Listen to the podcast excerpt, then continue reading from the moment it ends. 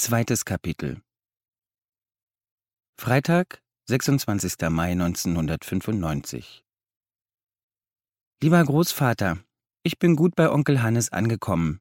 Die Zugfahrt war sehr schön. Ich hatte einen Fensterplatz und habe die ganze Zeit hinausgeschaut. Neben mir saß ein Junge, der aus Norddeutschland kam. Der hieß Sönke und war sehr nett. Am Bahnhof hat mich die Schwester von Onkel Hannes, Tante Lisbeth, abgeholt. Ich konnte sie gar nicht übersehen, denn sie ist sehr dick und laut. Schon als ich ausstieg, rief sie über den gesamten Bahnsteig hinweg meinen Namen. Ein wenig peinlich war es schon, da plötzlich alle Augen auf mich gerichtet waren, ganz besonders als sie mich umarmte und mehrere Male küsste. Ihr Mund war mit Lippenstift bemalt, den ich nachher im ganzen Gesicht hatte. Aber sie meinte es ja nur gut, und irgendwie habe ich sie gleich gemocht.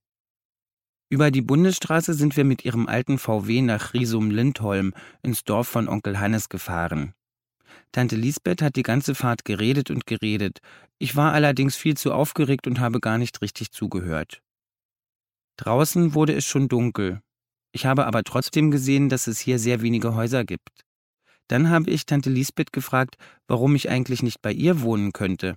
Schließlich fand ich sie sehr nett, Sie hat aber nur geantwortet, dass sie viel arbeiten würde und ihre Wohnung sowieso viel zu klein für zwei Personen sei.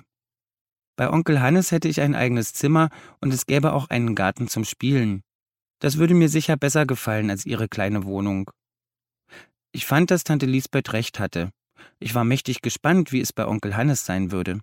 Ob das Zimmer auch so schön wie bei dir sein würde, habe ich mich gefragt.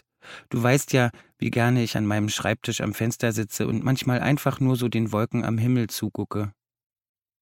Die Fahrt dauerte nicht besonders lang.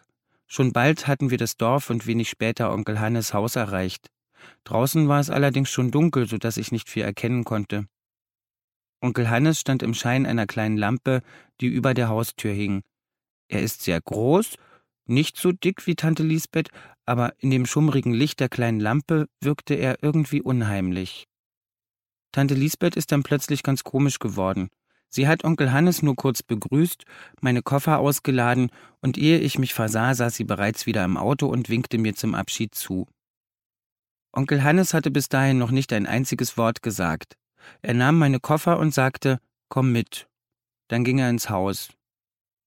Drinnen gab es kaum Möbel. Vielleicht lag es daran, dass es draußen bereits dunkel war und durch die kleinen Fenster kaum Licht hereinfiel, aber ich fand alles ein wenig unheimlich.